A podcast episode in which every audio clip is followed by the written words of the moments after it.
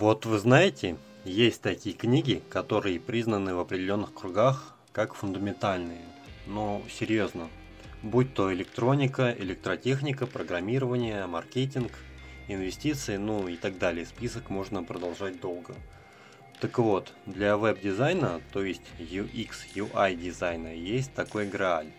Ну, об одном из них я сейчас вам расскажу.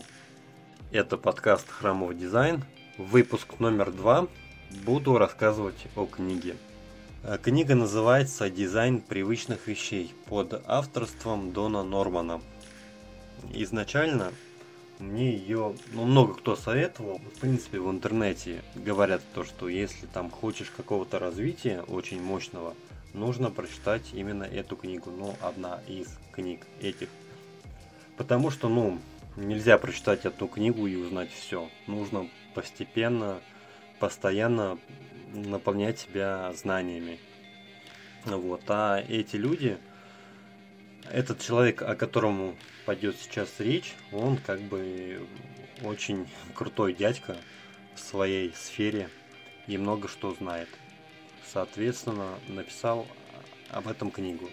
Книга была уже написана ну, достаточно давно, и это переиздание данной книги именно то, что читал я переиздание от 2018 года. Ну, знаете, не просто переиздание ради того, чтобы освежить обложку, ну или что-то другое, ну как это делает большинство других авторов или изданий, а дополненное издание. Даже не то чтобы дополненное, а полностью пере, переосмысленное. Об этом сам автор говорит в этой книге. И это очень здорово, потому что тема дизайна она идет семимильными шагами. И то, что популярно сегодня, завтра или там неделю спустя будет уже не так популярно, а то и вовсе отойдет на задний план. Перейдем к самой книге. Итак, о чем же она? Книга про то, как делать удобно, если все свести к упрощенному пересказу. В общем-то, UX – это User Experience, то есть то, как пользователи взаимодействуют с интерфейсом, то есть с нашим сайтом, приложением, ну или прочим интерфейсом, опять же повторюсь. В общем-то, скажу честно, что изначально у меня было другое ожидание от этой книги.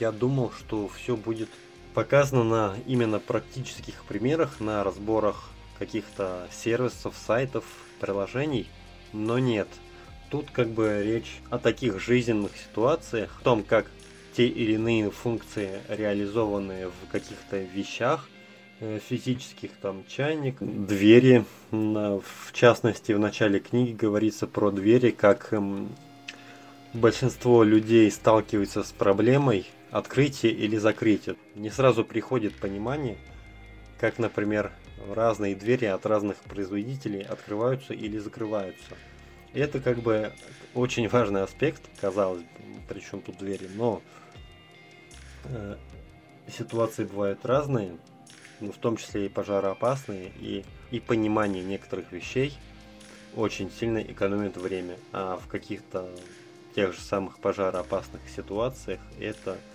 играет огромную роль, огромную важность. Э, я прочитал эту книгу, но в начале повторюсь уже, примеры были чисто прикладные. И из-за этого мне было немножко странно, странно читать эту книгу, потому что если брать другие книги подобного плана, они все-таки затрагивают аспект именно сайтов, в общем-то, UX, UI, пользовательского взаимодействия. Но, тем не менее, я считаю, я убежден, то, что эту книгу должен прочитать каждый. Она однозначно не для новичков. То есть до этого должна быть определенная какая-то база, э, ну, состоящая из статей, из э, видео, возможно, каких-то сейчас э, этого просто очень много, будь то YouTube или какие-то другие ресурсы. Впрочем-то, что еще хочу сказать, я эту книгу, естественно, купил. Я ее даже распечатал, потому что если говорить уж на чистоту, что эта книга в печатном издании не дешевая. И как бы пиратить я не хотел. И поэтому я купил электронную книгу, все как полагается, ну а кто мне мешает ее распечатать? Да никто. Вот я взял и распечатал. Но из-за того, то, что книга достаточно объемная, не могу сказать, что я читаю быстро. Наверное, это не та книга, которую стоит читать быстро. Главное читать с пониманием. А еще как бы э, еще лучше, когда ты читаешь вот эти все метафоричные, возможно, высказывания, когда там пример приведен на одной области, но ты перекладываешь этот принцип на дизайн, и ты должен понять, как этот принцип там применить. Допустим, тут очень хорошо объясняется такая вещь, то что каждая кнопка, каждое меню должно быть крайне понятным. И человек должен сразу понимать психологически, что это именно то. То есть должны быть четкие указания и объяснения. Например, кнопка подробнее. Если объяснять моим языком, как я понял. Кнопка не должна быть там круглой, не должна быть ромбовидной, она должна быть такой, как ее привыкли видеть. И всем своим видом говорить о том, то, что я кнопка, на меня надо нажать, чтобы пройти дальше. Так вот, э, очевидность, возможно, этой мысли понятна. Главное и очень важно помнить все эти принципы, которые изложены в книге. И соблюдая все вот выше сказанное и упомянутое в книге, вы добьетесь хорошего дизайна. По сути, наверное, можно долго еще говорить про эту книгу, но чтобы не портить впечатление своим пересказом, я в первую очередь хочу вам посоветовать ее. Ну, конечно, не всем, а тем, кому интересен дизайн. Повторюсь, то, что книга полезная, весьма неоднозначная, как для меня это оказалось. Вы должны ее подкрепить чем-то. Читайте, развивайтесь, это будет очень круто. А с вами был подкаст Храмов Дизайн. Всем пока и до новых подкастов.